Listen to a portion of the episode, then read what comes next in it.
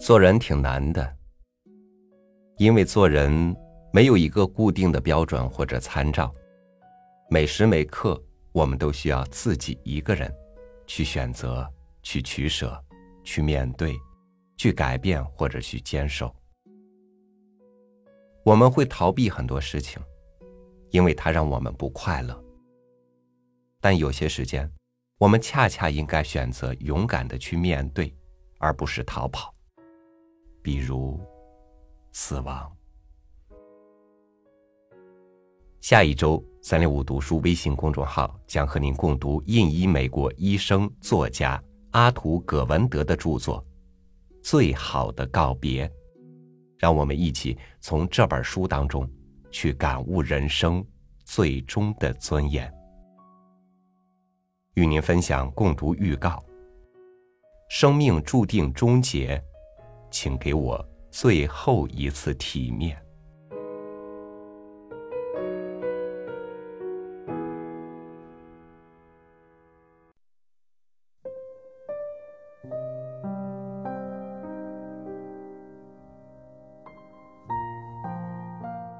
不久前，我在一档节目里看到了一家特殊的体验馆——醒来死亡体验馆。在这里，你可以体验到濒临绝望的崩溃、死亡瞬间的恍惚，甚至是焚化炉的炙烤。虽然这种死亡体验的时间是短暂的，却启示了我们，去探索生死命题的路途是痛苦而漫长的。在大部分的国人眼中，死是一个极其忌讳的话题，就像那个节目中被采访的大爷。我才不去！为啥要花钱触那个霉头？不想去面对，不会影响死神的最终到来；不想去面对，不会真正解决走向死亡的恐惧。死亡教育一直是我们成长过程中缺失的一环。我们总是喜悦着迎接新生命，却习惯了对生命终将走向结束闭口不谈，以至于。很多人在真正面对家人将要离去时，只能机械性的把他们推进刻板的程序中，插上冰冷的管子，切开各种器官，像流水线一样处理他们余下的生命。如果未来的你离去，是否也愿意接受这样狼狈的不体面？如何正确接纳生命的必然逝去？如何帮助家人、帮助未来的自己度过人生黄昏的岁月？如何真正理解活着的意义？如果读了这本《最好的告别》，我相信会让你对这些问题产生新的思考和认识。《最好的告别》通过讲述临终老人和他们的家人、养老产业从业者和老年病医生们多年的生活变化和心路历程。细致的研究了医学、家庭和社会对于衰老与死亡更加合理的处置办法。这本书的作者阿图·葛文德出生于一个医生世家，他是一名外科医生，一位作家，但我更愿称他为一位思想家。他先后就读了斯坦福大学、牛津大学和哈佛医学院，学习的专业。囊括了哲学、政治、经济和医学，这对他之后深入探索医学、生命和社会之间的关系产生了很大影响。在二十七岁时，阿图就成为了克林顿政府的卫生与人类服务部的高级顾问，在多年以后，又为奥巴马政府的医改政策起到了关键作用。他还曾经是《时代周刊》二零一零年全球一百位具有影响力人物榜单中唯一的医生。在医学上，阿图不断的对周遭的世界进行探索和思考。他曾经主导了世界手术清单的研发，呼吁用有效清单改变工作方式。有的城市手术死亡率因此降低了百分之四十七。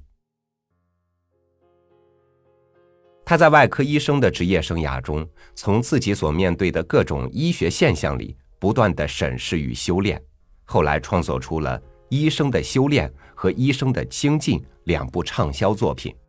而这一本《最好的告别》，则是继前两本书之后阿图生涯作品的第三部曲。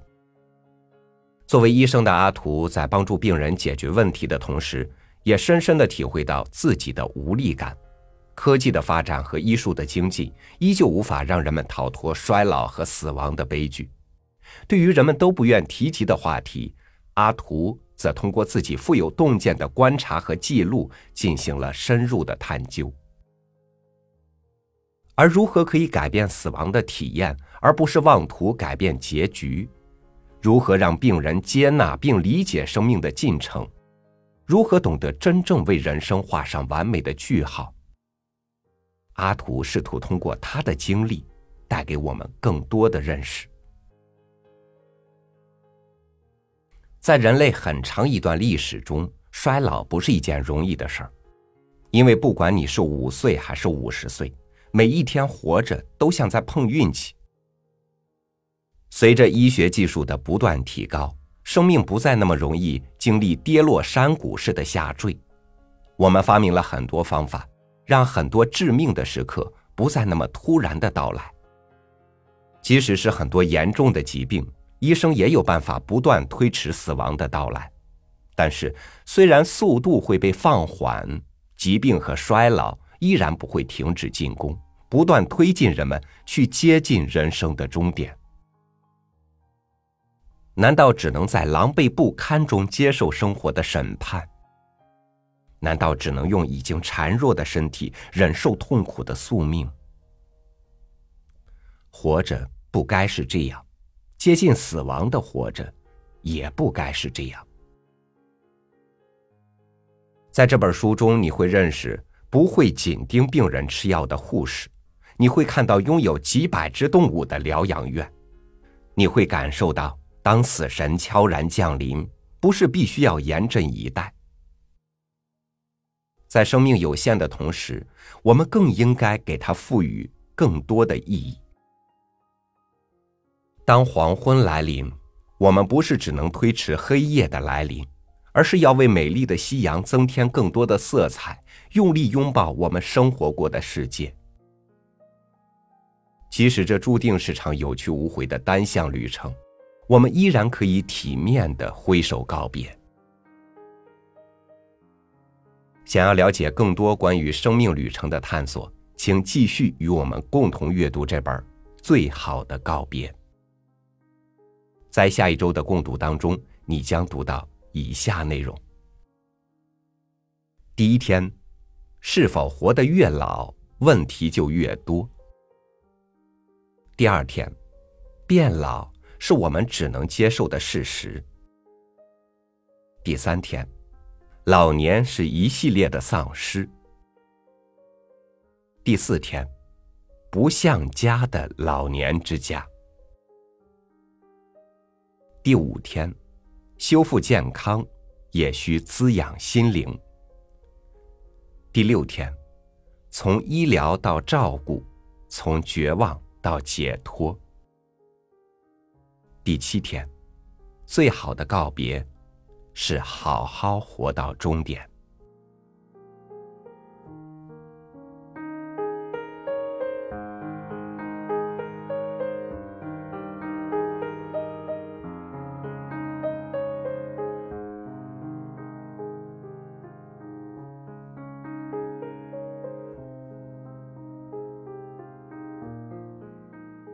我们还年轻，死亡离我们还很远。